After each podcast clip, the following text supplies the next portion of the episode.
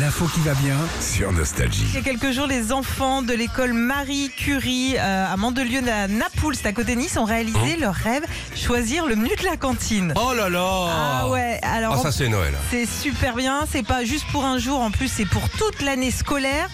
Et c'est euh, notamment pour éviter le gaspillage alimentaire que les, Ah, euh, c'est rigolo. les responsables se sont dit, bah tiens, on va autant demander aux enfants ce qu'ils veulent manger. Alors il y avait une cinquantaine d'enfants âgés de 6 à 8 ans qui ont testé les plats du chef Sylvain Chevalier. Je sais pas si tu Hein connais ça, Philippe.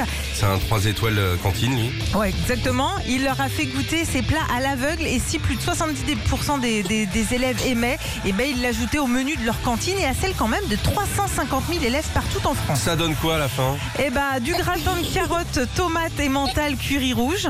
Wow Ouais, bah ouais. Euh, des boulettes aux coquillettes de fromage. Ça, je, ça, je sais Ça, que je c'est pourrais bon, le manger. Ah ouais. Mm. Euh, poisson avec une sauce provençale.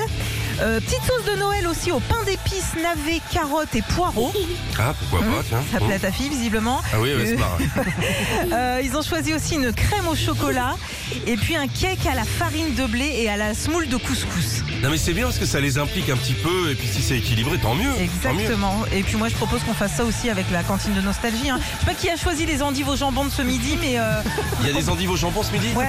Ah mais bien fait de pas être là moi, comme ça c'est fait. Merci, bah, bravo, c'est Ouais. une super initiative. Puis comme, en plus, ça va créer peut-être des vocations. exactement. Retrouvez Philippe et Sandy, 6h-9h sur Nostalgie.